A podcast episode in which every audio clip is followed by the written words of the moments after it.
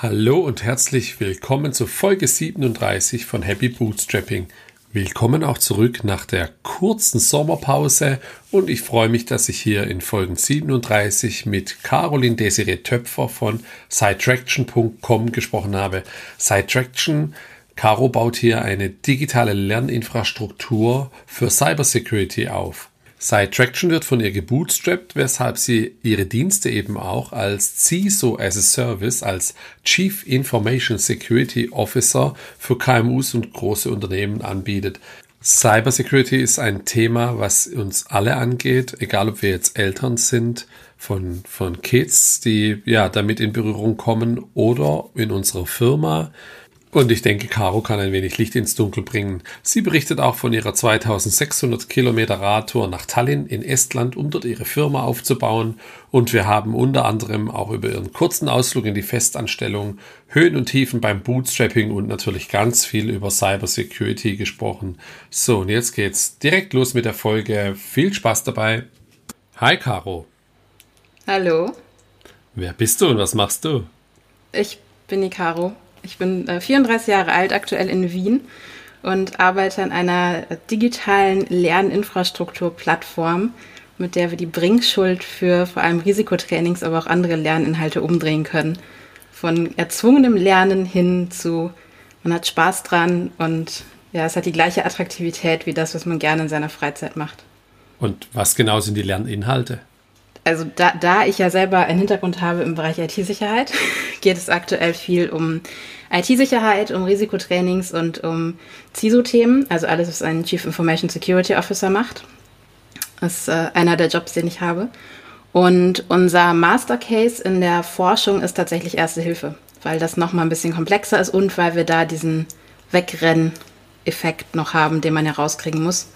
Ähm, wenn wir sehen, jemandem geht es nicht gut, er braucht Hilfe, haben wir so ein einen intuitiven, intuitiven Reiz, äh, ja, erstmal wegzulaufen, anstatt zu helfen. Und das muss man natürlich nochmal wegkriegen zusätzlich. Und wie genau heißt jetzt die Firma? Sidetraction. Und wie, wo kommt der Name her? Sidetraction mit TT? Mit, äh, mit TT, weil er tatsächlich von Cyber und Attraction kommt. Mhm. Aufgrund des, des uh, Cyber Security, also IT-Sicherheitsthemas. Und weil es ein cooler Name ist, der mir in einer Hängematte am Donauknie auf einer Fahrradtour eingefallen ist. also Cyber Security Attraction, abgekürzt Side Traction. Genau. Für die Nicht-ITler kannst du mal ein bisschen zusammenfassen, was genau ein, eine CISO macht, ein Chief Information Security Officer. Das tatsächlich äh, variiert ein wenig äh, von der Unternehmensstruktur. Also es gibt äh, Großkonzerne, die mehrere CISOs haben für verschiedene Untereinheiten. Und es gibt äh, Konzerne oder auch größere KMUs mittlerweile, die ähm, ja quasi ein Global CISO haben. Generell geht es darum, ähm, ja, wenn man sich vorstellen mag, die, die ganze Lieferkette der IT-Sicherheit so ein bisschen zu bespielen. Also von ich mache Awareness-Trainings, also ich schaue, dass alle verschiedenen Gruppen im Unternehmen wissen, was IT-Sicherheit ist, wie es funktioniert und was es für sie und ihre Arbeit bedeutet bis hin zu natürlich langfristigen Projekten, wenn es um Software-Updates sowieso geht oder um zusätzliche Software, die benötigt wird für das Thema IT-Sicherheit, ähm, dass man damit in die Gespräche geht, in die Recherche und Dinge bewertet. Ähm, die ganze Regulatorik auf dem Schirm hat, da tut sich gerade extrem viel, vor allem jetzt mit Blick auf nächstes Jahr. Und dann ist ein Thema, was ich äh, jeden Tag auch aktuell mache, ist die ähm, IT-Schwachstellenbeobachtung. Also, dass man weiß, welche Sicherheitslücken gerade umgehen und immer so ein bisschen schauen kann, ist die eigene Infrastruktur potenziell betroffen, ähm, dass man da eben nochmal aktiv gegensteuern kann und das im besten Fall relativ schnell. Und jetzt hast du viel von größeren Firmen gesprochen, die ein CISO haben. Jetzt äh, nehmen wir mal an, ich habe eine, keine Ahnung, einen Mittelständler mit 200 Leuten, der hat ja in der Regel noch keinen äh, CISO. Wie, wie sollte das für den dann laufen? Der hat im besten Fall ein ISO, also einen mhm. Informationssicherheitsbeauftragten. Und äh, ansonsten, wenn er, wenn er wirklich niemanden hat für das Thema IT-Sicherheit, sollte er sich langsam Gedanken machen, weil ab mhm. nächstem Jahr gibt es eine äh, Verschärfung der entsprechenden EU-Richtlinie äh, unter NIS 2. Und da sind dann alle ab 10 Millionen Umsatz und ab 50 Mitarbeiter in bestimmten Branchen betroffen.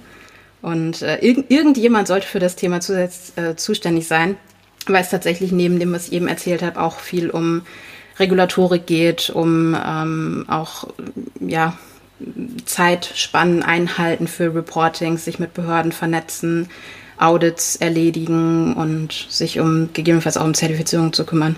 Und das äh, ist schon gut, wenn man das irgendwie bündelt und das nicht so, die Mitarbeiter nicht alle panisch im Kreis rennen, wenn sowas reinkommt. Was genau kommt da dann nächstes Jahr? Ist es dann so, im Impressum habe ich ja keine Ahnung, da gibt es die, die EU-Streit-Beilegung, äh, heißt es, glaube ich, und da gibt es dann teilweise auch einen externen Datenschutzbeauftragten, wenn ich keinen eigenen habe. Habe ich dann auch oder muss ich dann auch, wenn ich zu klein bin, mir den selber nicht leisten kann oder will, kann ich den Informationssicherheitsbeauftragten dann auch äh, ja, so einkaufen, as a Service sozusagen? also ich mache das Ganze ja als CISO as a Service für eben mhm. die NIS-2-pflichtigen Unternehmen, die größeren. Ähm, als Geschäftsführer, Geschäftsführerin kommst du aus zwei Dingen nicht raus. Du kommst aus der Haftung nicht raus, die auch mhm. nächstes Jahr nochmal verschärft wird, also die sich auch bis auf die Führungsebene runterziehen kann, je nachdem, also es gibt ja die EU-Richtlinie und dann gibt es noch nationale ähm, quasi Umsetzungsgesetze, da kann das nochmal ein bisschen anders definiert sein. Ähm, aber man sollte es auf jeden Fall anschauen. Und wie gesagt, Haftung ist ein Thema, auch Haftung mit der Versicherung, Haftpflicht, Cyberversicherung besprechen. Dann kann man quasi diesen ganzen, den, den Arbeitswust, den kann man abgeben, den kann man delegieren. Man muss aber am Ende ähm, auf jeden Fall sich auch wieder die Infos holen und äh, also wenn man zum Beispiel nach den ISO-Richtlinien geht, ähm, ein Management-Review machen, also nochmal drüber gucken, sagen, okay, habe ich verstanden, müssen wir da was tun und äh, sich das auf jeden Fall auf die To-Do-Liste packen in, in irgendeiner Art und Weise. Und wie läuft es sowas ab, wenn ich jetzt sowas noch gar nicht habe? Es wird es wahrscheinlich auch noch relativ häufig geben, leider. Da, da kommt dann ein Auditor und schaut sich das an und macht Empfehlungen, was äh, kurzfristig, mittelfristig, langfristig umzusetzen ist. Und dann muss man das regelmäßig auditieren. Mm, naja, es kommt ein bisschen drauf an. Also wenn du, sagen wir, als Geschäftsführer von einem Tech-Startup zum Beispiel in einer Lieferkette bist und an einen größeren Konzern lieferst, dann wirst du wahrscheinlich schon einen sogenannten TOMS-Fragebogen bekommen haben, den es eigentlich so seit der Datenschutzgrundverordnung gibt, seit 2018. Die werden mittlerweile erweitert um ähm, Business Continuity-Themen. Also wenn sowas drinsteht wie Serverredundanzen, Spiegelungen und so weiter, das geht eher in die Richtung, das geht schon in Richtung dieser NIS-2-Richtlinie, weil die eher einen Fokus hat nochmal auf Business Continuity und Resilienz. Und dann kann man sich schon mal langsam Gedanken machen. Dann ist nämlich wahrscheinlich sowieso m, hm, da erstmal ein Fragebogen, den man beantworten muss, wo man dann neue Fragezeichen dazu kriegt. Und äh, ganz heißer Tipp, nirgendwo Nein eintragen. Generell wird irgendw irgendwelche Compliance Officer oder Risikomanager noch irgendwas fragen. Einfach das Wort Nein gibt es dann nicht für diese, für diese Fragebögen. Und ähm, da fangen dann manche an, sich Gedanken zu machen. Andere, die äh, hoffentlich ein bisschen früher dran sind, haben noch die Chance, aus diesem ganzen Thema IT-Sicherheit und Reporting und da kommen ja noch ein paar mehr Sachen. Also die EU ist ja gerade am AI-Act dran, wo auch nochmal für verschiedene digitale Produktgruppen was kommt, am Digital Services Act und so weiter. Und wenn man da ein bisschen früher ist, dann kann man das eben auf die Produktseite auch relativ schnell übernehmen und äh, kann das dann den großen oder kleinen Kunden auch wieder einpreisen. Also wer noch, wer noch keinen kein komischen Fragebogen auf den Tisch bekommen hat, äh, kann sich dann ja spätestens jetzt mal mit dem Thema befassen und äh, ist dann hoffentlich ein bisschen früher dran. Und die Richtlinie, die kommt, die heißt äh, NIS 2? NIS, NIS 2. Und was genau bedeutet das? National, International? Die, die EU-Richtlinie, ich glaube, die hat 180 ja. Seiten mal wieder. Ähm, 180 Seiten? Ja, ja, drunter, drunter geht es nicht in Brüssel. Network and Information Security Directive. Oh Gott, okay. Hätte es ja eigentlich NIST ich hab, heißen ich hab, müssen. Ne? Ich habe nicht alle Abkürzungen äh, auf dem Schirm. Ja. Tatsächlich ein, ein Buzzword-Opfer. ja, das äh, ist, glaube ich, in dem Job normal. Und machst du das alleine? Wie groß ist die Firma? Kannst du dazu ein bisschen was sagen? Also ich habe mit Cytraction aktuell so um die 30 Freelancer, Dienstleister, Anwälte, mit denen ich zusammenarbeite. Und jetzt ist der Plan mit diesem CISO as a Service-Thema, da habe ich quasi die Arbeitspakete, die ich ja als CISO auch hatte. Ich war ja bis vor kurzem meiner Konzerntochter hier in Wien als CISO ähm, habe ich runtergebrochen, dass ich sie erstmal natürlich für ein bis zwei Kunden je nach Größe alleine mit Dienstleistern erledigen kann und dann eben auf ein Team verteilen kann. Gegebenenfalls dann auch die Teams sich auf Branchen spezialisieren können. Und ähm, das haben wir alles mit den Anwälten durchdekliniert und das ist, das hat die Möglichkeit, im nächsten Jahr 15 Leute dafür einzustellen mit sechs Kunden. Und dann ist halt die Frage, also wir haben jetzt gesagt, wir ähm, schauen jetzt mal im August jetzt ja eh nicht viel los.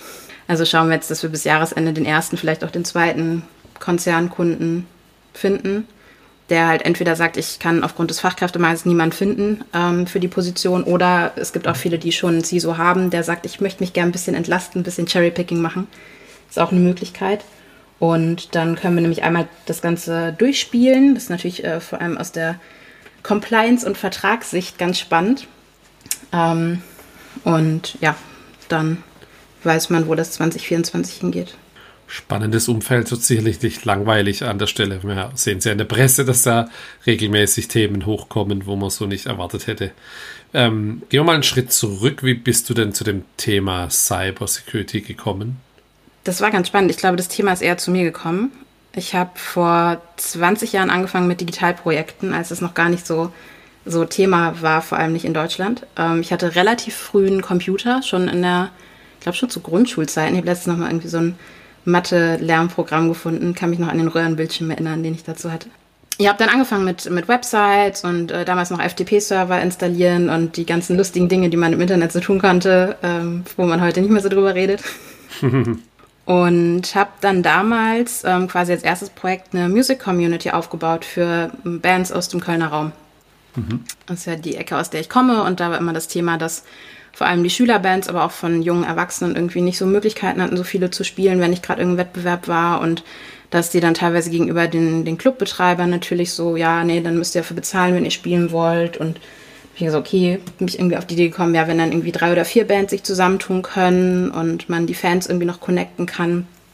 Und äh, habe dafür dann damals noch eine, eine Website äh, quasi handgeschrieben aufgesetzt. Wir erinnern uns und einzeln hochgeladen. Ja, ja, groß, großartiges Standardwerk. Mhm. Ähm, und habe dann ein, äh, ein Gästebuch natürlich reingebaut und äh, MySpace verlinkt. Ganz wichtig damals für, für die Musikszene. Und habe dann dazu auch ein Street-Team organisiert. Also wir haben quasi zu den Konzerten für die Bands dann auch Flyer verteilt und dann gab es da Gästelistenplätze. Und habe letztens noch gesehen, ähm, von vor ziemlich genau 20 Jahren gab es noch auch ein Festival, was ich mit organisiert habe, wo ich dann auch äh, zwischendurch auf der Lichtbrücke geschlafen habe.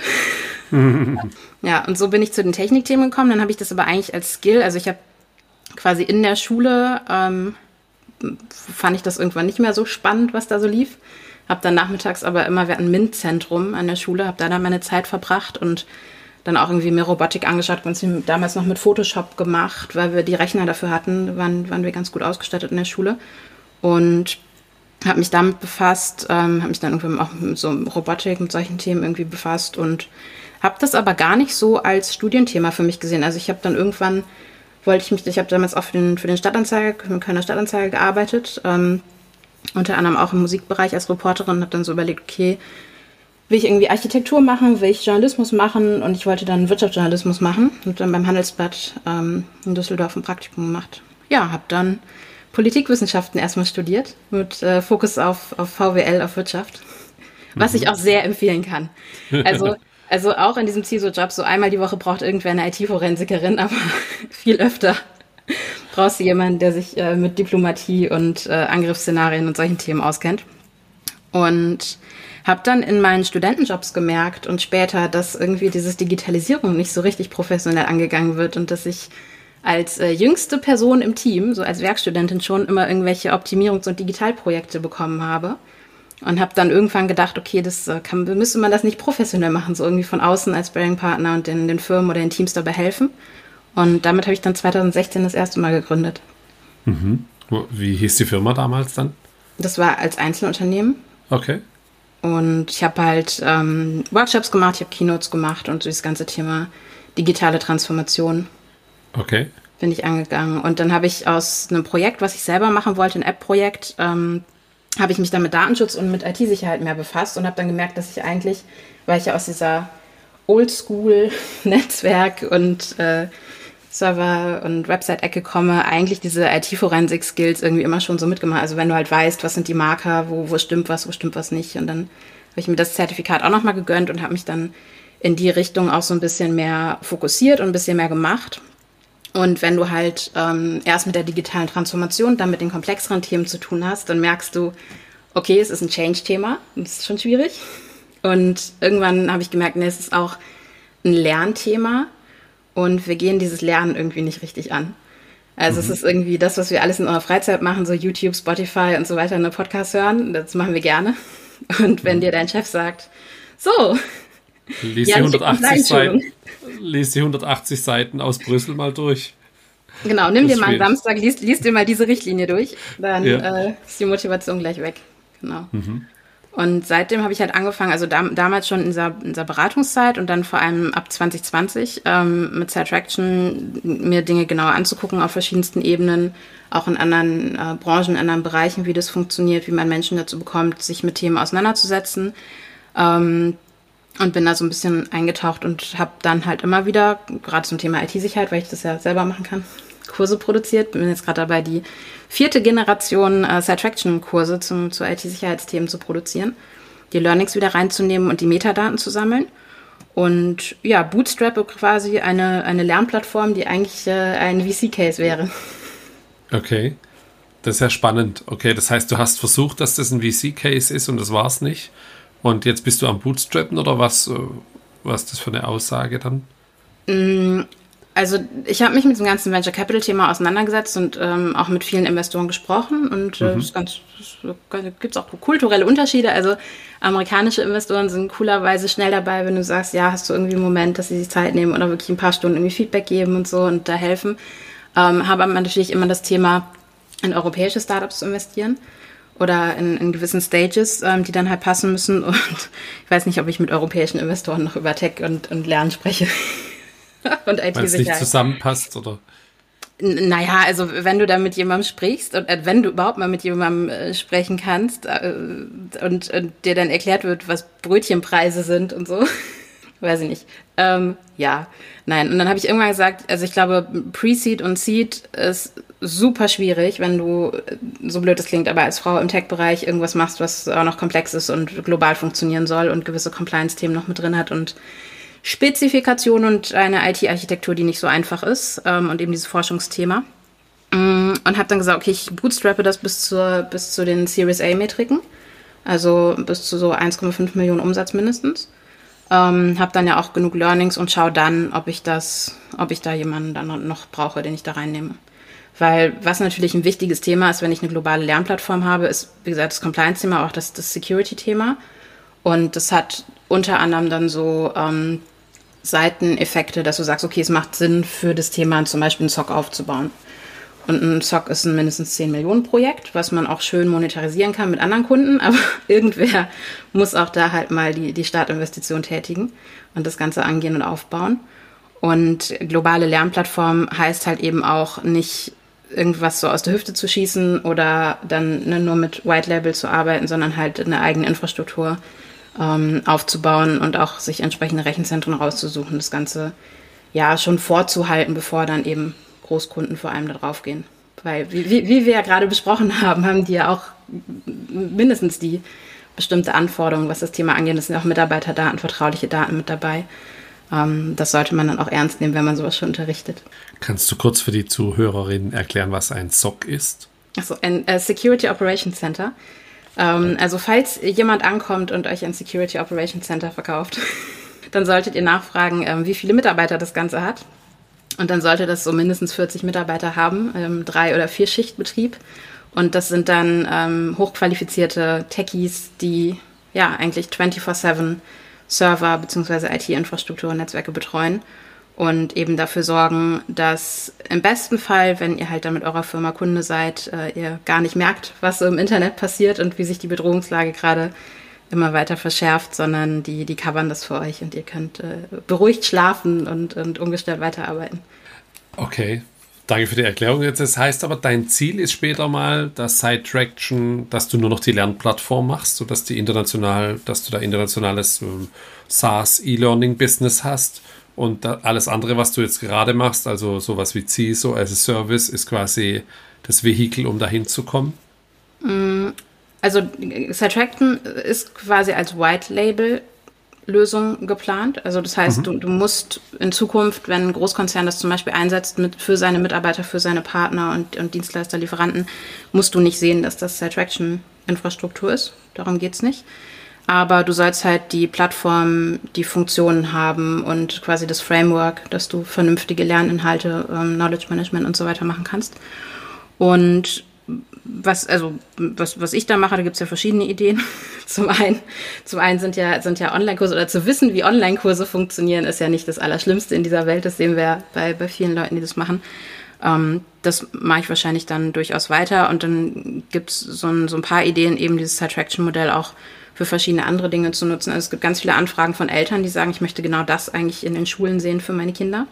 Das ist ein bisschen schwierig, mit Schulen zusammenzuarbeiten. Ich habe ja schon ähm, auch dir schon erzählt, dass ich gerade so einen Kids und Teens im Internet-Kurs mache und der eigentlich auch für Schulen mal gedacht war, also für, für Eltern und Lehrer. Aber naja, es wird jetzt erstmal ein Elternkurs und wir gucken mal, ob er, ob er auch Lehrer erreicht. Und dann ähm, gibt es halt die Idee, das Ganze auch für Gründer und Gründerinnen zu nutzen, also quasi auch eine Sidetraction-Lernplattform oder ein, ja, eine Lösung aufzusetzen für Gründer und Gründerinnen und dann eben auch in diverse underrepresented Tech Founders zu, in, zu investieren ähm, wozu auch geflüchtete Gründer und Gründerinnen gehören, die eben ein global skalierbares Geschäftsmodell haben und auch so lustige Gespräche mit Investoren führen, wie ich das schon tun durfte. okay, das waren jetzt ganz viele äh, Themen auf einmal. Ich denke, auf den Eltern-Kind-Kurs kommen wir nachher nochmal kurz zu sprechen. Ich lade dich gerne zu dem Kurs ein. ja, gern.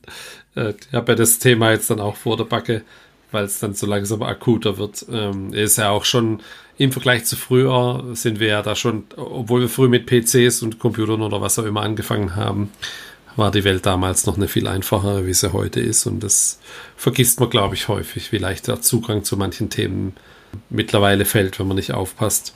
Das ist wirklich äh, eine wichtige Geschichte. Lass mal kurz auf dein Firmensetup eingehen. Du, mir war hier Tallinn ähm, im Hinterkopf ähm, und jetzt ist die Frage, was hast du denn? Du hast ja verschiedene Firmen dann in verschiedenen Ländern, glaube ich auch. Kannst du mal ein mhm. bisschen erklären, wo, was du da genau machst und wie da die Historie zustande kam?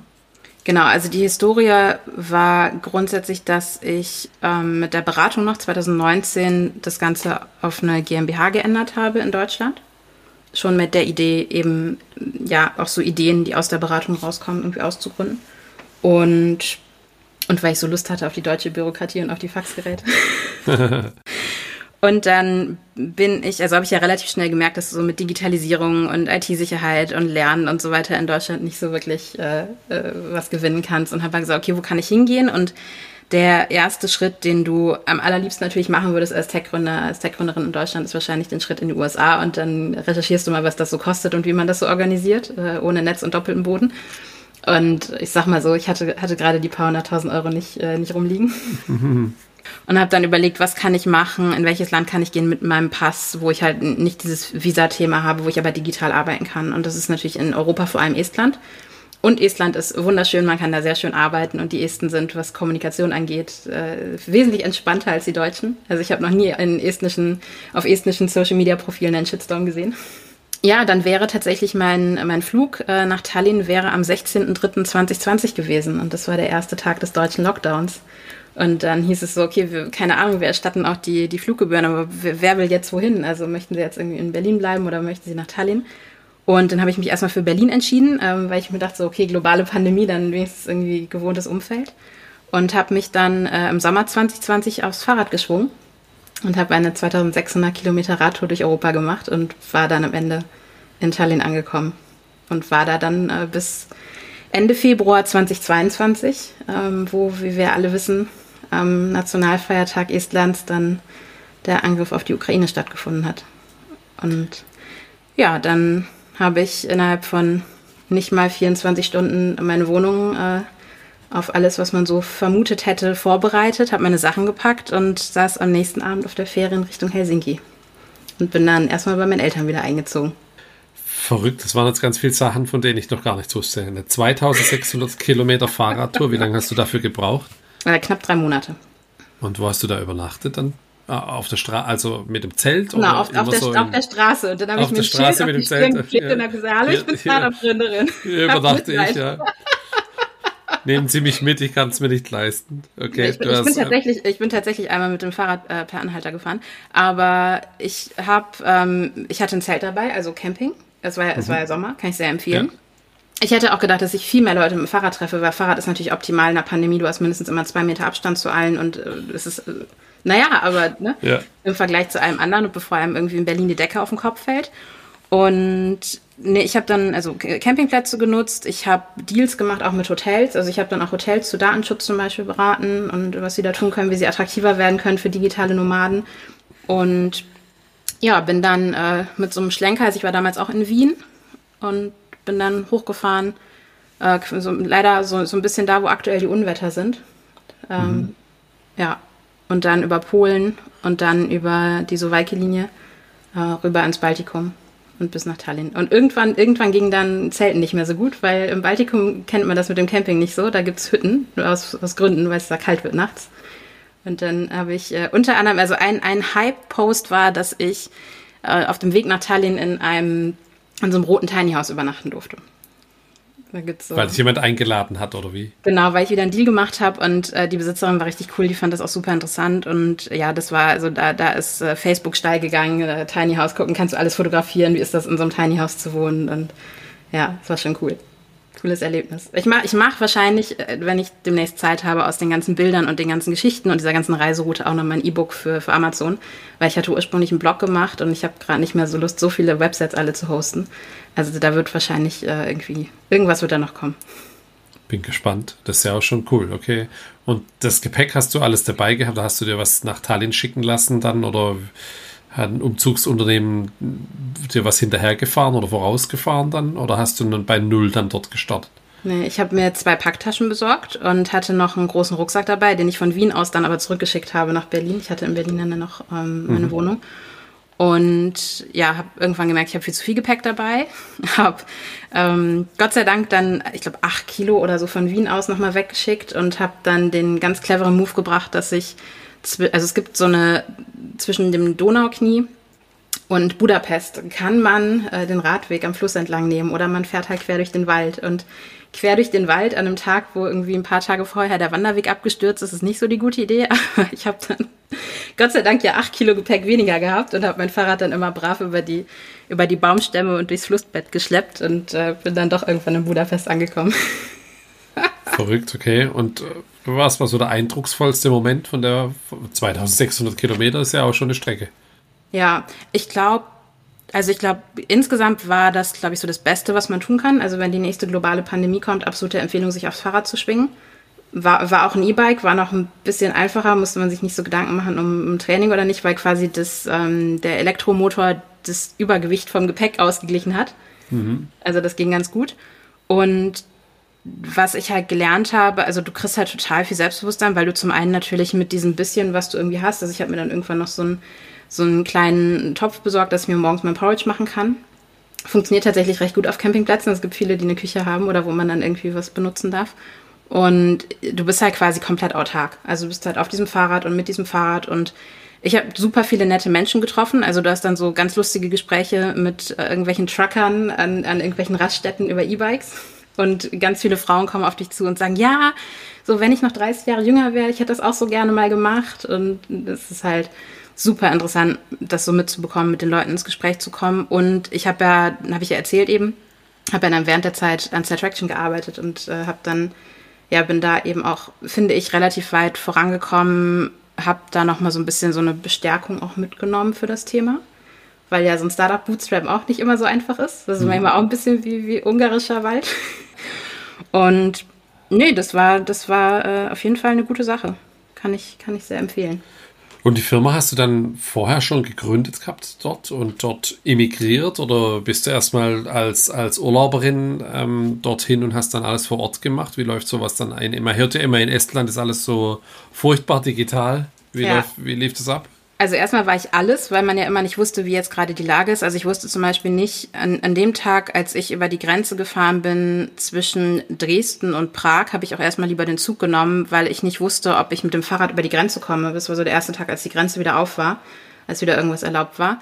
Also hatte ich quasi, war ich Privatperson, war Unternehmerin mit der deutschen GmbH, habe mir noch einen Presseausweis besorgt, weil ich ja auch einen Blog geschrieben habe und, und darüber berichtet habe und habe halt dann immer so überlegt, okay, wenn die jetzt irgendwie sagen, Privatpersonen dürfen nicht durch, kann ich halt versuchen, okay, aber hier eine Geschäftsreise oder sonst irgendwie ähm, Recherchereise.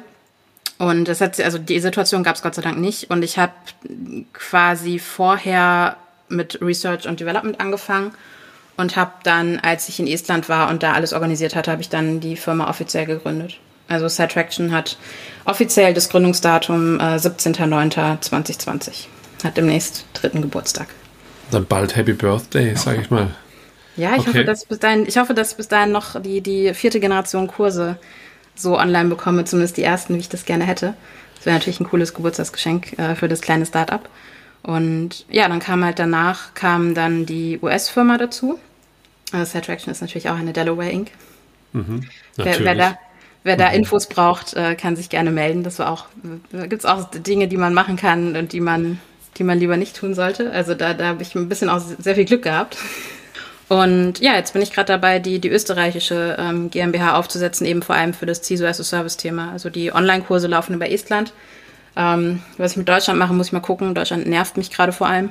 Dann ähm, hier, in, hier in Wien ist halt das CISO as a Service-Thema und dann gibt es immer wieder so Themen, also die, die SEC in den USA, die, was ist die Finanzaufsicht quasi, ähm, hat ja gerade auch die Regeln verschärft. Dann gibt es gerade so Diskussionen noch für ein paar US-Startups irgendwie Advisory zu machen oder irgendwas. Das würde ich dann über die US-Firma erstmal laufen lassen. Aber für die, um die Firma in Delaware zu gründen, bist du nicht mit dem Segelboot rübergefahren? Nee, hatte ich kurz überlegt. aber, aber das, äh, das Stripe-Angebot war dann doch attraktiver. Ja, über Stripe Atlas heißt, glaube ich, der Dienst, oder? Ja, ja. Das und funktioniert ist gut. Ja. Kriegst einen schönen Briefkasten für 100 Dollar und eine Adresse und kriegst dann äh, einmal, einmal im Jahr gibt es dann den Link, da möchten sie dann gerne wissen, nicht was du so machst, sondern was deine Firma gerade wert ist und darauf darfst du dann Steuern zahlen. Okay. Und wie, wie ist es so jetzt? Jetzt hast du Estland, äh, USA und ähm, Deutschland und jetzt kommt Österreich dazu, was natürlich schon eine verrückte Kombination ist. So. Wie, wie läuft USA ab? Wie viel, wie viel Verwaltungsoverhead hast du da? Gibt es da eine IHK, wo man Gebühren zahlt oder irgendwelche anderen Themen? Was sind so die Unterschiede dann auch zwischen USA, Estland? Also USA wundere ich mich manchmal, dass sie sich nicht öfter melden und irgendwas wollen. Okay. Das ist ganz witzig. Estland ist super convenient. Also du hast vor allem für das Steuertool, aber eigentlich auch für alles andere, auch für das Handelsregister da. Es ist alles wie so ein Online-Shop gebaut und ich habe ja mehrere Firmen in Estland und mhm. Äh, dann klickst du das einmal im Monat, brauchst du, keine Ahnung, einen Kaffee, fünf Minuten klickst die ganzen Steuerthemen durch. Musst halt äh, sehr penibel sein mit den Daten. Also ich habe mich schon mal um 5 Euro verrechnet und dann ist gleich der, der Score von so ein Ampelsystem von grün nach gelb gerutscht. Also da muss man aufpassen, weil es äh, quasi gegen abgeglichen wird mit der, der anderen Seite, mit dem Businesspartner, von dem du die Rechnung bekommen hast. Und nee, ansonsten, dann hast du ein Tool, womit du deinen Jahresabschluss machen kannst, auch auf Englisch. Mhm. Ich verstehe mittlerweile auch ein bisschen Estnisch, kann ein bisschen, ein bisschen lesen und so ein bisschen Translator nutzen für Notfall. Und ja, dann reichst du halt deine Unterlagen ein und guckst, dass du das Ganze pflegst und hast es quasi in Realtime immer wieder, immer wieder erledigt und lässt halt dein, dein Business darüber laufen. Und, und warum jetzt noch Österreich? Mm, also die, die grundsätzliche Idee oder ursprünglich die Idee, warum auch die deutsche GmbH da ist, war, dass es vor allem für etwas konservativere, größere deutsche Firmen ja immer das Thema ist, mit einer deutschen Firma zusammenzuarbeiten, auch eine deutsche Rechnung zu haben und so weiter weiß ich gar nicht, ob sich das gerade ändert. Hier in Österreich ist es aber schon eher so, dass man mit österreichischen Firmen zusammenarbeitet, dass es hier auch ähm, ganz viele verschiedene Organisationen gibt, die Wirtschaftsförderung betreiben, die natürlich auch ein Interesse haben, dass man sich hier ansiedelt. Und gerade für das CISO as a Service-Thema habe ich das erstmal auf Wien quasi beschränkt. Also dadurch, dass wir jetzt sagen, wir suchen dieses Jahr den ersten Kunden und haben nächstes Jahr die Kapazität für vielleicht sechs oder so, das ist natürlich jetzt nicht so krass skalierbar, während die Online-Kurse natürlich ein skalierbares Geschäftsmodell sind.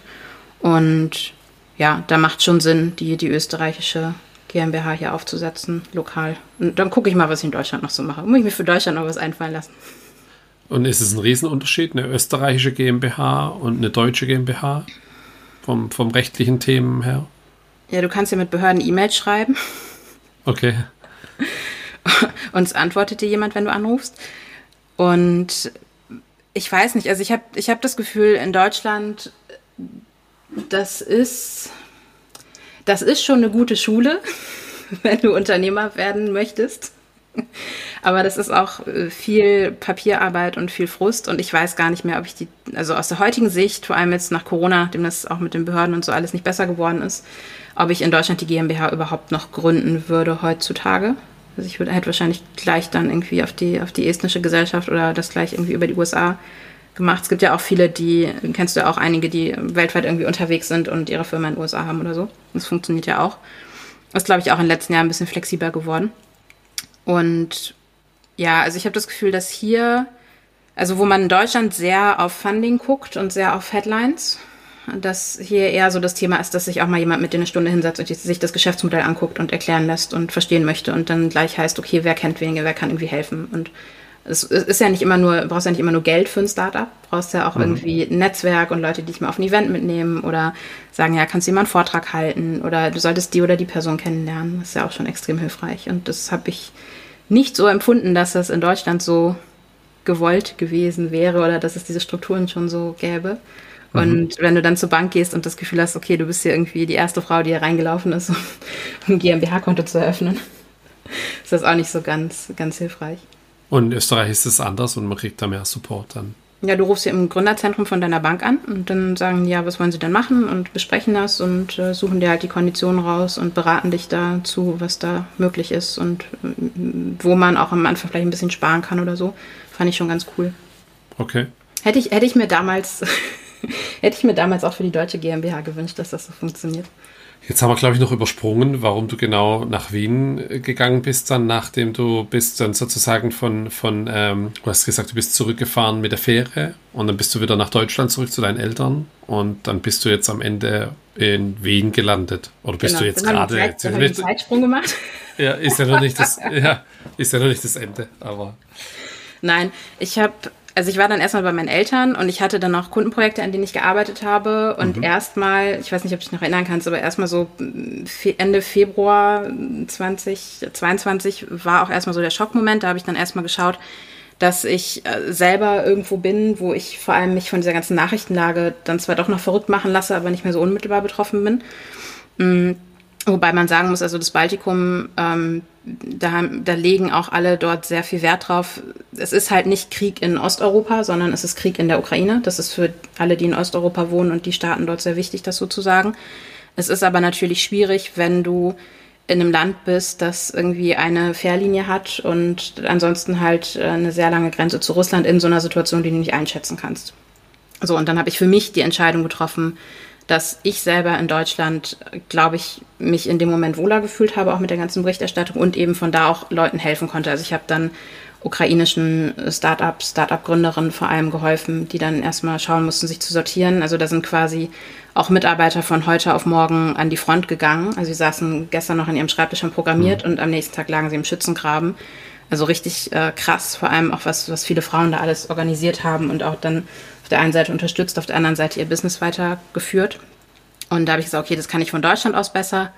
Und dann sah es ja noch eine ganze Zeit so aus, als würde zumindest so in, in Mitteleuropa das Ganze relativ normal alles weitergehen. Dann gab es ja erstmal so dieses ganze Thema mit Energiekrise und so weiter, was dann kam. Und ab dem Sommer hat man dann gemerkt, dass in 2022 eigentlich nicht mehr so viel passieren wird, businessmäßig, weil alle sich wieder so angucken, okay, was kann man zusammenstreichen. Und Weiterbildung und solche Sachen ist natürlich so das Erste, was, hm. was leider gecancelt wird. Und dann hatte ich mir für 2022, das kann ich auch übrigens sehr empfehlen, hatte ich mir sehr klare äh, Sales-Ziele gesetzt und habe gesagt, okay, ähm, um eben diesen Series A-Status mit Traction in einer angemessenen Zeit zu erreichen, muss ich 2022 so und so weit kommen. Ähm, in dem Fall auf 250.000 Umsatz bis Ende des Jahres. Und das war irgendwann utopisch, das noch zu erreichen. Und dann war halt so die Diskussion, okay, dann bewerbe ich mich halt auf einen, auf einen Job, was kann ich machen? Und habe natürlich das Thema IT-Sicherheit, also habe mich auf CISO-Jobs beworben, beziehungsweise habe dafür Anfragen ähm, bekommen. Und auf der anderen Seite natürlich alles, was mit äh, Digital Business, Business Development in dem Bereich zu tun hat. Und ja, ich habe früher auch mal in der Finanzbranche gearbeitet, also auch in dem Bereich sehr unerfolgreich beworben. bin irgendwann äh, von einer großen Fondsgesellschaft geghostet worden im Bewerbungsprozess. Und dann habe ich äh, mir verschiedene andere Firmen angeguckt und bin dann in Wien gelandet, mhm. weil wir uns da, genau, weil es ganz gut gepasst hat, äh, geht halt um, da ging halt um High-Performance-Hosting, also auch 24-7 verfügbare Infrastruktur im Medienbereich und habe gesagt, das finde ich interessant und wir haben uns auf eine CISO-Strategie eigentlich geeinigt gehabt. Und ja, dann habe ich von April bis jetzt Ende Juli im Konzern gearbeitet für eine Konzerntochter. Und äh, ja, dann hat es mit der, mit der Umsetzung der Strategie, also bin ja, ich bin ja als Startup-Gründerin, mich ja Thema Umsetzung. Mhm. Nicht Thema PowerPoint-Slides. Ähm, das war dann vielleicht ein bisschen zu viel Kulturschock. Und ja, biete das Ganze jetzt als, als CISO as a Service an. Okay, das heißt, du hast jetzt dann April, Mai, Juni, Juli einen Ausflug gemacht und hast ähm, gemerkt, dass es nichts für dich ist, sozusagen, weil, weil die Mühlen da zu langsam äh, mahlen. Ja, ich weiß gar nicht, ob die, ob die Mühlen so langsam mahlen. Also ich glaube, dass die Mühlen vielleicht manchmal ein bisschen länger Anlaufphase brauchen. Mhm. Und was, habe ich ja eben schon erklärt, was eigentlich traurig ist, weil das Thema IT-Sicherheit ist eins, was du parallel in vielen Abteilungen eines Unternehmens umsetzen kannst und relativ mhm. schnell höhere Standards und viele Ergebnisse bekommst. Und wenn du das eben selber kannst, Thema Leading by Example, kannst du es eben als Produkt verkaufen und Kunden freuen sich, dass sie dann weniger Arbeit haben, weil alle mhm. gerade viel Arbeit haben mit dem Thema und am nächsten Jahr noch mehr. Und ähm, ja, das, das hat dann so nicht gepasst. Und dann habe ich halt gesagt, ja, okay, dann dann mache ich den Job quasi trotzdem weiter und ich hatte ja, also was halt mein, mein Glück ist, ich musste ja nichts irgendwie neu anmelden. Also ich habe mich dann hier quasi erstmal, ähm, habe mir einen Gewerbeschein besorgt und gesagt, okay, wenn das jetzt auch mit der GmbH-Gründung länger dauert, ich kann ja über die anderen drei Firmen irgendwie Rechnung schreiben und kann mich dann selbst als Freelancer irgendwie bezahlen. Also von daher äh, wusste, hatte, hatte ich ja immer quasi schon einen zweiten Job und dann habe ich jetzt einfach, mhm. seit 1. August habe ich wieder nur noch einen. Und äh, war das bei denen eine Neubesetzung oder, oder hast du da jemand nachbesetzt? Also war das für die auch das Thema kulturell neu, das Thema CISO, was, was der macht und äh, was man da für Ansprüche äh, haben müsste, um einen einigermaßen adäquaten Standard zu erfüllen? Nee, es war eine Neustrukturierung der Stelle, die vorher so halb intern, halb extern besetzt war. Aha. Und was ich halt mache, also ich wenn, wenn ich was mache, wenn ich einen Job mache oder wenn ich ein Projekt mache, dann mache ich das mindestens 100 Prozent und dann kriegt mhm. das eine Struktur, dann kriegt das eine Roadmap und dann ähm, schaue ich, wer muss damit einbezogen werden, was sind da für Perspektiven, was sind da auch für Ebenen. Also du hast ja, was ja viele immer nicht denken, aber du hast ja in der IT-Sicherheit eigentlich weniger die technische Ebene, weil das kannst du einkaufen oder bauen, aber du hast viel menschliche Ebene, ähm, viel auch Altlasten, also auf, auf, sowohl was die Technik angeht, als auch was menschliche Beziehungen irgendwie im, im Unternehmen angeht. Und ja, viel auch äh, so Gefühlsthemen. Also sowas wie Stress ist natürlich ein relevantes Thema mhm. in der IT-Sicherheit oder auch sowas wie fühlt sich jemand, der hochqualifiziert ist in einer Gefahrensituation. Und das sind so Dinge, die ich halt alle mitnehme und wo ich dann quasi in den ersten Monaten relativ schnell eben mit dem Awareness-Thema angefangen habe. Also ich habe natürlich gleich Online-Kurse gemacht äh, und geschaut, weil das, weiß ja, wie das geht mittlerweile. Mhm. mhm. hatte ich natürlich relativ schnell das Awareness-Thema ähm, da mich dann angegangen und habe dann eben meine Analyse gemacht, habe mit den Kollegen gesprochen, habe geschaut, wie man was schnell umsetzen kann. Und dann braucht das aber auch eine Unterstützung im Unternehmen. Du bist ja als CISO bist ja nicht mal C-Level, bist ja, hängst ja unter der Geschäftsführung. Ja, ja, klar. wenn du das zurückblickend jetzt betrachtest, ähm, ich nenne es mal so, du hast ja vorher schon die Luft der Freiheit geschnuppert oder sie regelmäßig geatmet, einfach mit deinen anderen Firmen. Glaubst du, das war eine realistische Chance, wieder zurück in eine Festanstellung zu kommen? Also, dass du, da, dass es hätte, also du hättest ja nicht gemacht, wenn es nicht hätte funktionieren können, aber wie blickst du jetzt mittlerweile darauf zurück? Bist du froh, dass du es probiert hast, damit du es dir nicht vorzuwerfen hast? Oder wie geht's dir damit? Ja, also grundsätzlich Thema Entscheidungen. Hier hören ja auch viele Gründer zu. Ich glaube, man muss sich über eine Entscheidung Gedanken machen, sie dann treffen und sie durchziehen. Und mhm. ich finde nichts schlimmer als Menschen, die dann nachher irgendwo sitzen und sich bemitleiden für Entscheidungen, die sie vor zehn Jahren getroffen haben. Ansonsten, wie gesagt, ungarischen Wald kann ich empfehlen, einmal durch und dann. Mhm. da hat man nämlich dann permanent das Thema, will ich jetzt wirklich den ganzen Weg zurück oder will ich jetzt nach vorne und abends in Budapest ankommen? Und das, das war schon okay. Also ich habe vor allem natürlich, also ich kriege ja aufgrund meiner Erfahrung und das ja auch vorher schon in Konzernen gearbeitet habe, nicht so wenig Gehalt für meinen, für meinen Job, wenn ich in so ein Umfeld gehe. Also ich habe natürlich auch Traction brav gefüttert äh, mit meinem Nettogehalt und bin da weitergekommen. Ich finde, Wien ist eine super schöne Stadt, habe ich eben erzählt, die auch eine ganz gute Gründerkultur hat, ähm, mhm. die ich jetzt mitnehme. Und das, das war schon so alles in Ordnung. Und ich glaube, das eine ist halt ob man sich selber was vorzuwerfen hat. Und ich habe bin ja jetzt schon Mitte 30. Ich weiß ja, was ich kann und was ich nicht kann und was ich so auch für Anspruch an meine Arbeit habe und, und was so meine Standards sind. Und da habe ich mir nichts vorzuwerfen. Da habe ich auch alle Infos, äh, die ich rausgefunden habe und auch die, die Empfehlungen, die ich da sehe, habe ich alle da gelassen und da bin ich auch komplett Fair Play. Also die haben eine realistische Chance, sich das anzugucken und später noch zu sagen, wir machen das oder wir machen das nicht. Mhm. Ähm, und für mich habe ich natürlich auch viele Learnings mitgenommen. Also auch, auch natürlich für die, für die Entwicklung der Attraction Lernplattform und auch natürlich für, für Kommunikation, für Sales ist das natürlich auch Gold wert, das mitzunehmen. Das muss man natürlich auch so, so sehen. Und es wäre natürlich cool gewesen, also gerade bei, gerade bei diesem CISO-Thema ist eigentlich cool, wenn du mindestens ein Jahr irgendwo bist. Also wir haben, wir haben es jetzt für das CISO as a Service-Thema mit 12 bis 15 Monaten, dass du überhaupt mal drei Monate meistens dich einarbeiten kannst, Onboarding machen kannst. Ähm, dass du eine Chance hast, was umzusetzen. Genau, dass du das erste mhm. Jahresreporting sozusagen oder das erste Jahresaudit machen kannst, weil dann hast du wirklich eine, eine objektive, ein objektives Feedback zu deiner Arbeit. So. Das mhm. ist was, was, was du nicht diskutieren musst, sondern wo du einfach siehst, okay, hat sich jetzt in den letzten zwölf Monaten was getan oder nicht. Und das kann man dann nachvollziehen, auch anhand von, von objektiven Daten.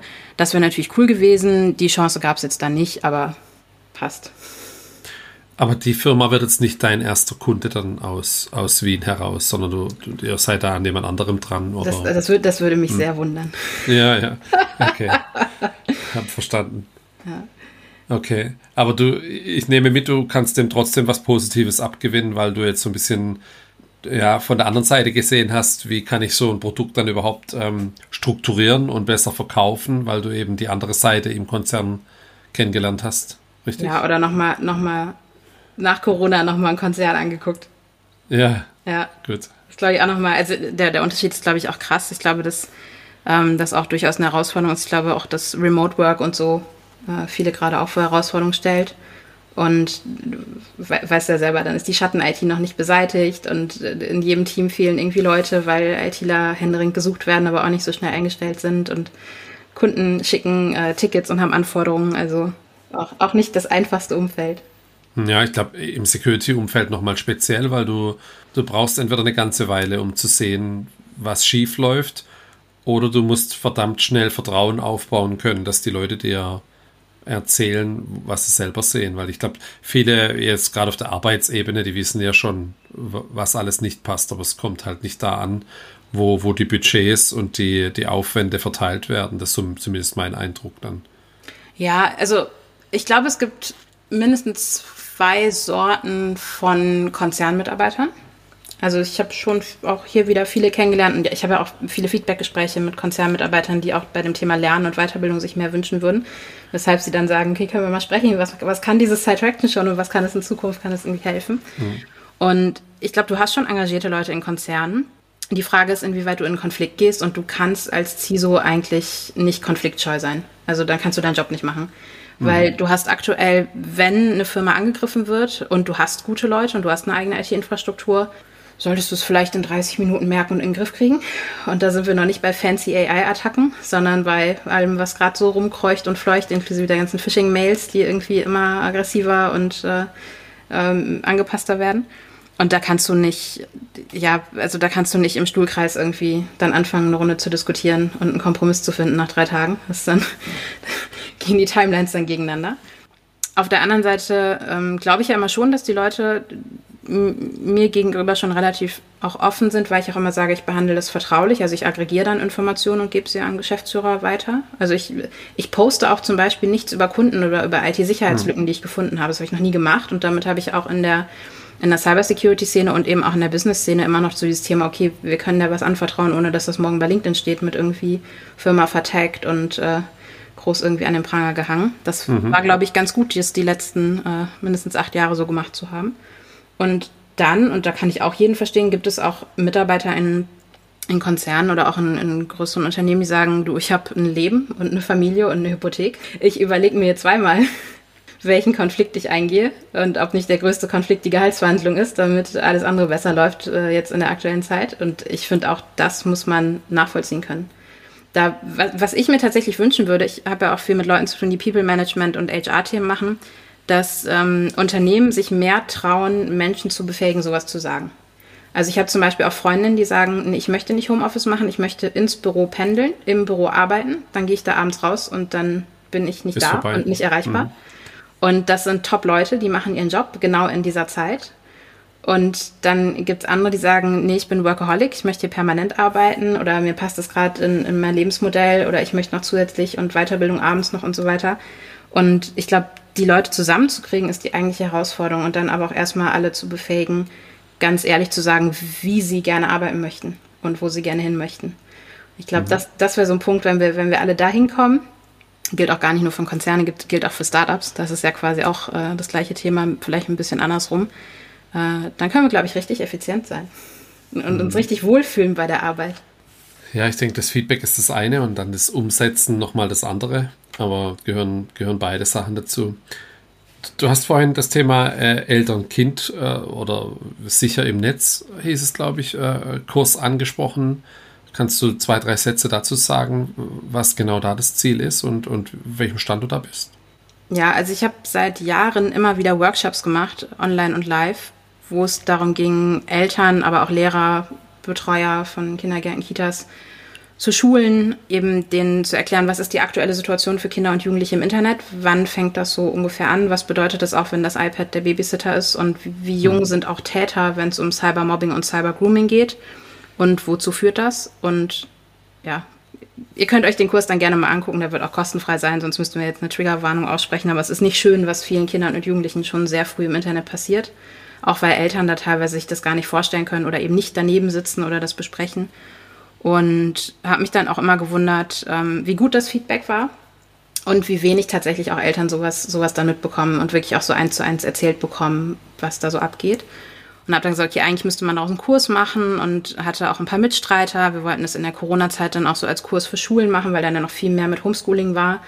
Und ja, dann machst du halt so ein so ein Projekt daraus als kleines äh, Bootstrap-Startup und dann heißt es irgendwann so, ja, aber Schulen erreichen wir nicht. Die müsste man, wenn dann einzeln anrufen, dann müsste dann einen Verein gründen und irgendwen ans Telefon setzen. Und ich gesagt, ja, völlig utopisch, sehe ich nicht. Und dann habe ich es jetzt gemacht, dass ich einfach meine Workshop-Slides quasi jetzt mal genommen habe und daraus äh, einen kostenfreien Kurs mache. Erstmal auf Deutsch und dann eben einmal für Deutschland, einmal für Österreich und einmal für die Schweiz, wo die Zahlen und die äh, Nutzer, das Nutzerverhalten teilweise auch ein bisschen unterschiedlich ist. Und dann können Eltern sich das halt anschauen und ja, vielleicht erreicht die eine oder andere Schule, mal gucken. Ähm, und ansonsten lasse ich das quasi so als irgendwie, weiß nicht, Marketingaktion oder so unter dem Budget laufen. Mhm. Ja, verstanden. Das stelle ich mir jetzt eh schwierig vor. Wie, wie vermarktest du denn Side Traction? Ähm, wie, wie kommst du denn dort an, an Kunden ran, dass die überhaupt, ja klar, ich meine, die lesen es gab jetzt wieder hier irgendwo eine Ransomware-Attacke. Ähm, man denkt ja immer, man ist da nicht, weil das sind ja die anderen, die sind ja, die hatten da irgendwas schlecht, so, ne? Das kann ja uns nicht passieren. Das ist das gleiche, so dieses Not Invented here. Ich bin, ich bin ja nicht dran. So, wie erreichst du die denn? Oder wie zielgenau kann man denn, denn sowas vermarkten? Ja, man kann sich sehr viele Jahre mit solchen Themen auseinandersetzen und dann kommt man auf die Idee, dass man vielleicht gar nicht über die, über die Marke überhaupt erstmal das Marketing macht, sondern natürlich als Bootstrap-Startup, vor allem über die Gründerin, die mehr als 9000 LinkedIn-Follower hat und äh, sich die mühsam aufgebaut hat. Also es sind auch viele Leute, die ich auf Events getroffen habe oder mhm. irgendwie online in, in irgendwelchen Gruppen. Dann, und das haben, das habe ich auch so 2022 eigentlich so das erste Mal so strikt gestartet, habe ich unterschiedliche Marketingkanäle für unterschiedliche Angebote aufgesetzt. Also mal gucken, ich mache gerade die, die Site Website neu, das wird wahrscheinlich eigentlich noch so eine Art Linktree.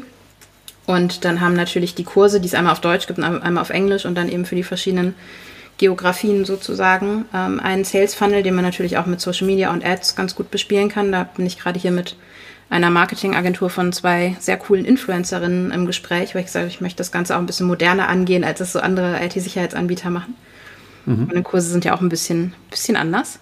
Und das CISO as a Service-Thema ist natürlich eins, was vor allem für die CISOs und CIOs interessant ist. Und ich habe quasi, also eine meiner CISO-Aufgaben ist die morgendliche Sicherheitslückenbeobachtung, IT-Schwachstellenbeobachtung. Und äh, das bedeutet halt sehr früh aufstehen, sehr viele Artikel lesen und dann eben das, das, was wirklich relevant ist für einen gewissen Scope von IT-Infrastruktur, in einen Newsletter packen. Also sieben Tage die Woche. Dann nochmal als Weekly und als äh, Monthly Update Letzteres halt eher so fürs Management-Level mit einem, mit einem Executive Summary nochmal davor.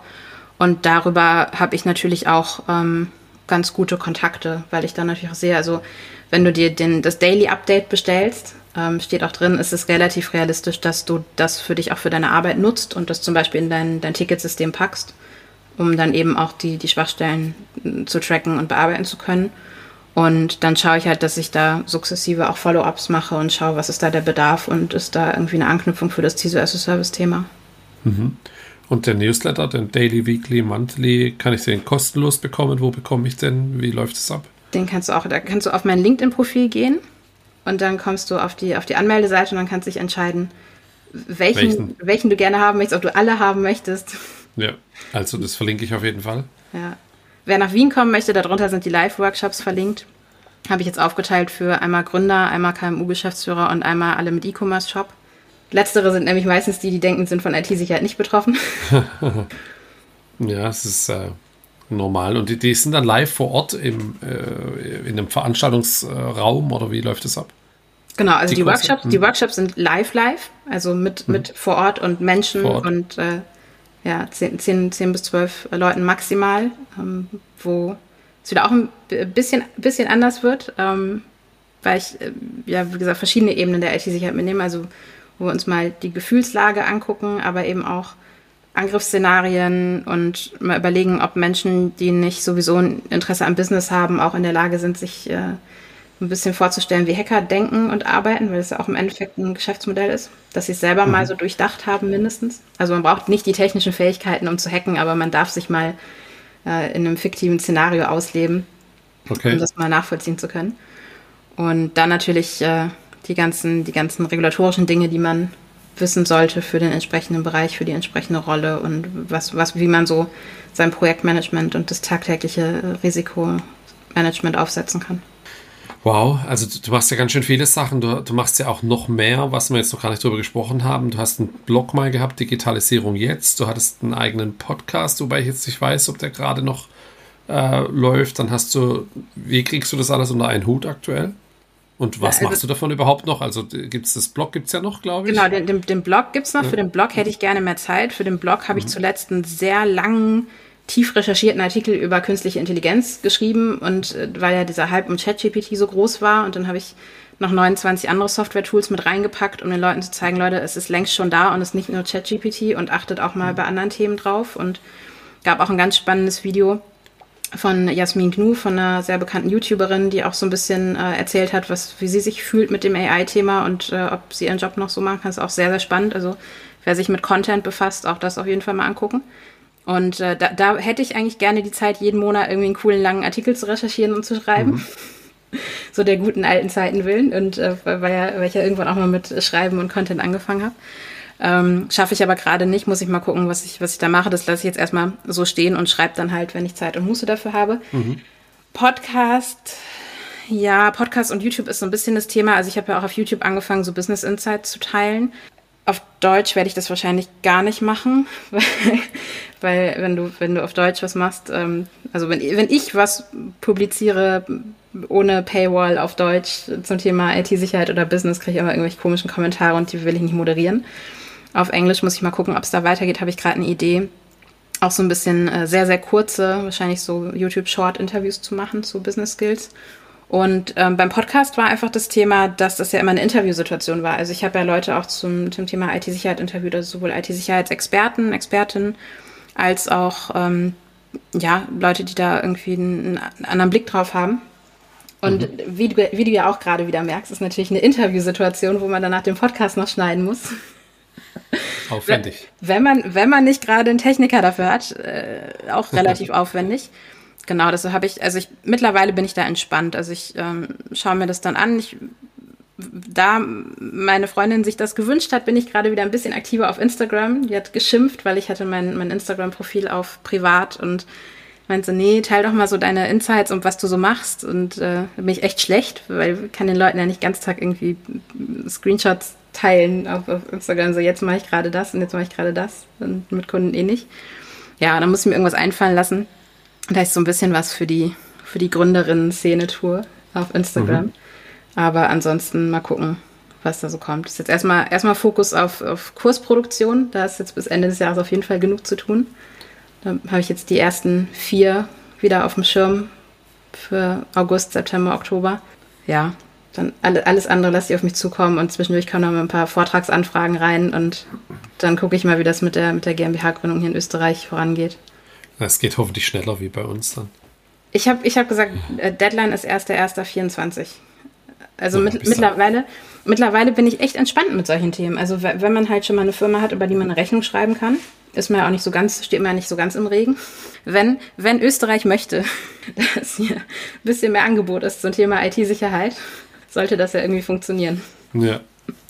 Jetzt hast du ja schon ein bisschen was erlebt äh, mit verschiedenen Firmen in verschiedenen Ländern. Mhm. Ähm, was waren so deine größten Momente, wo du gedacht hast, ich muss jetzt alles hinwerfen und äh, Fahrradmechanikerin werden oder keine Ahnung, Touranbieterin durch Osteuropa?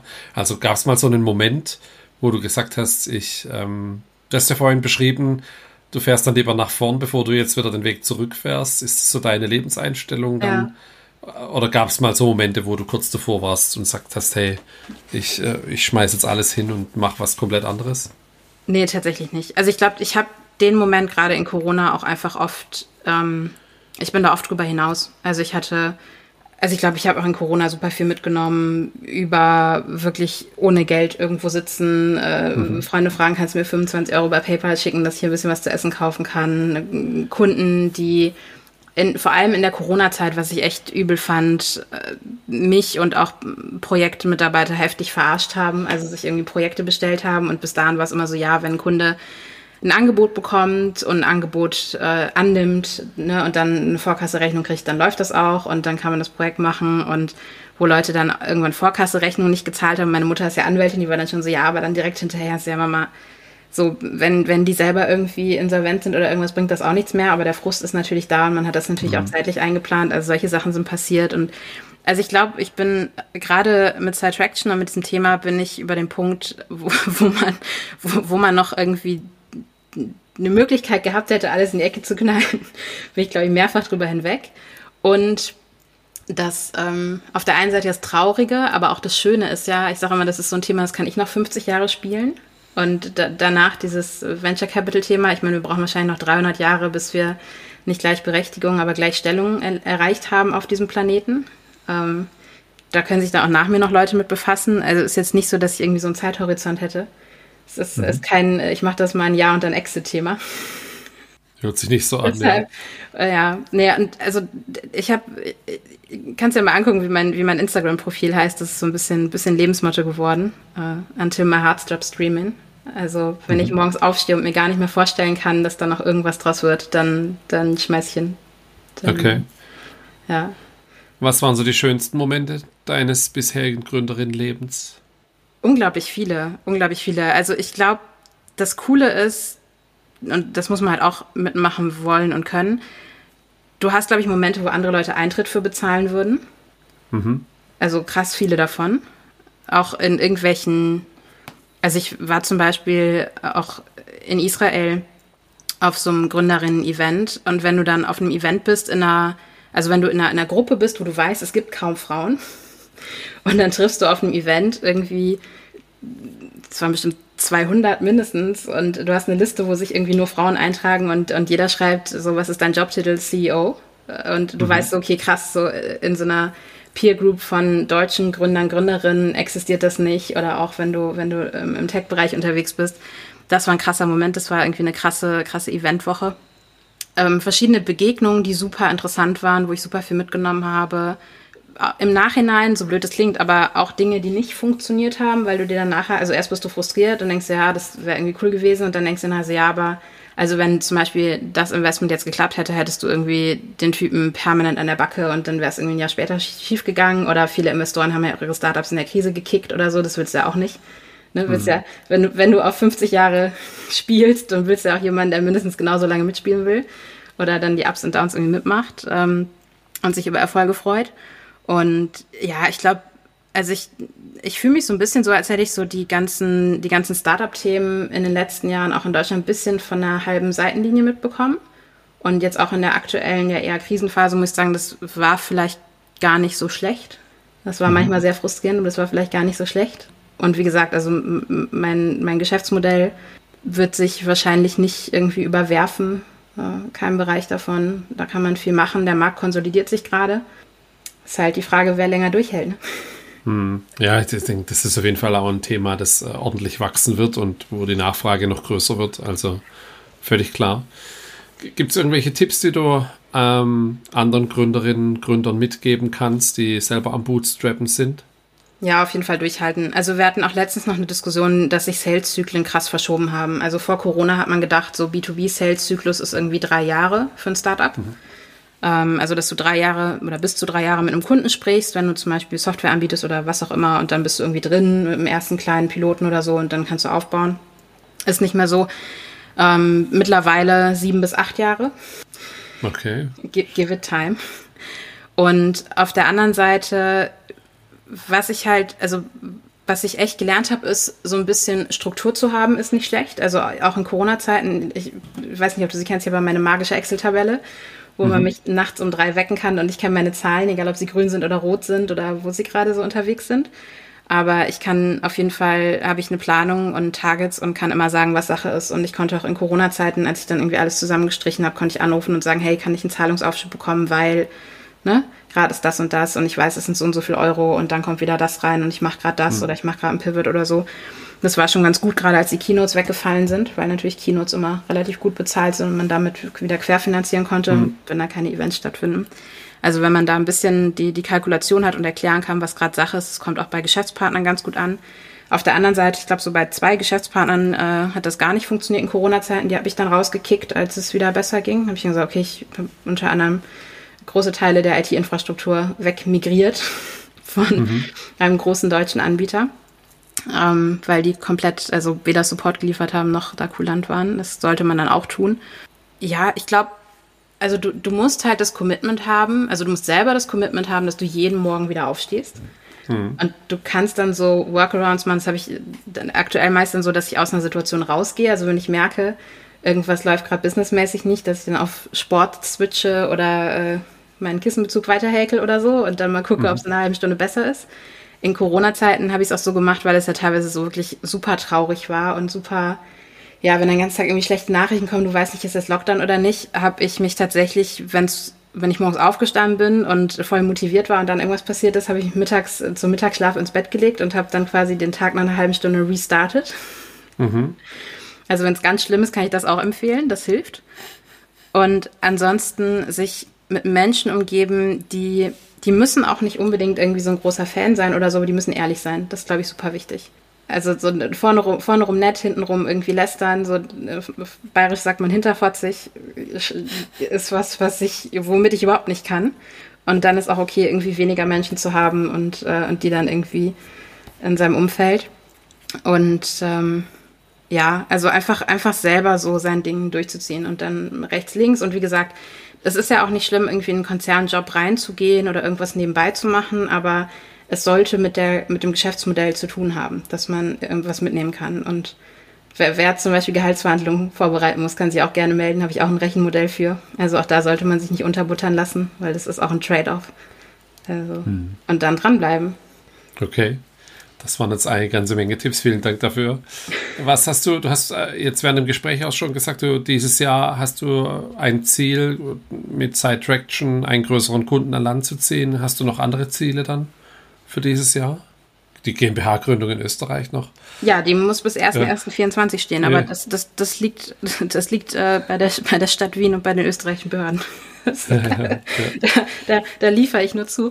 Ähm, ja. Nein, also es gibt für Sidetraction ein, ein klares Sales-Ziel natürlich. Also es sind 2500 äh, Nutzer äh, in den Kursen. Ähm, also in den bepreisten Kursen, nicht, nicht in den Kids- und Teens-Kursen und mhm. eben den, den ersten Kunden, dass wir einmal dieses ganze Vertragsmodell, dieses ganze Onboarding für das CISO as a Service-Thema haben. Dann, wie gesagt, optional ähm, im Advisory-Bereich. Ähm, schaue ich mal, was da so kommt, was, wer, wer da so ab September aus dem Urlaub zurück ist. Mhm. Und ja, dann, wie gesagt, habe ich meine Workshop-Termine. Wer sich da irgendwie zusätzlich einen Workshop buchen will oder, oder eine Keynote oder so, da schaue ich dann in meinen Kalender, ob das irgendwie passt und ähm, mache das dann. Und ansonsten, ja, habe ich ja jeden Morgen einen Newsletter, den ich den ich fülle. Ich verlinke auf jeden Fall alles. Äh, kein Problem. Verlinke alles. Wenn man sich aber, bei dir melden möchte oder Interesse an einem der Kurse hat, dann ja. einfach am besten über LinkedIn oder über sidetraction.com. genau, meldet euch am besten, am besten über LinkedIn, gebt mir Zeit, die, die Website neu zu machen. Und äh, ich habe jetzt aber erstmal die Kurse priorisiert. Mhm. Möchte, cool. möchte, weil ich hatte im, im, Juli noch so ein bisschen das Thema, wem meine Bildrechte gehören. Und dann musste ich mich ein bisschen zurückhalten. Und ich bin, bin jetzt, äh, jetzt heiß darauf, meine, meine Next Generation Side-Traction Kurse zu machen. Die Bildrechte von deinen eigenen Bildern, oder? Ja, ja, von, von mir selbst. Okay, ja, das, äh, hoffentlich besitzt man die selber noch heute. Ist ja manchmal nicht so einfach. Ja, man weiß es nicht mehr. Nein, okay. das äh, ja, hat sich ja dann geklärt. Okay.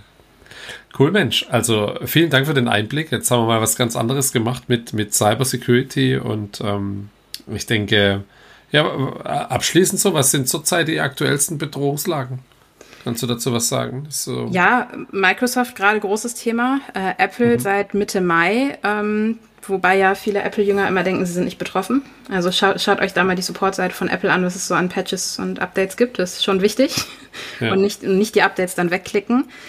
Ansonsten, ist, heute war gerade das Thema, dass äh, Salesforce ein Problem mit seiner E-Mail-Validierung hatte. Also da ging gerade ganz viel at salesforce.com E-Mail, äh, Phishing-Mails durch, äh, durch auch ähm, Spam-Filter, die aber ja eben dann auch quasi ein Angriff sind. Ähm, und ansonsten gerade viele Themen, die Programmierer betreffen, also DevSecOps, ein großes Thema äh, IT-Sicherheit und Development Operations, die auch getargetet werden oder die eben betroffen sind von, von verschiedenen Themen. Also das nimmt irgendwie auch zu.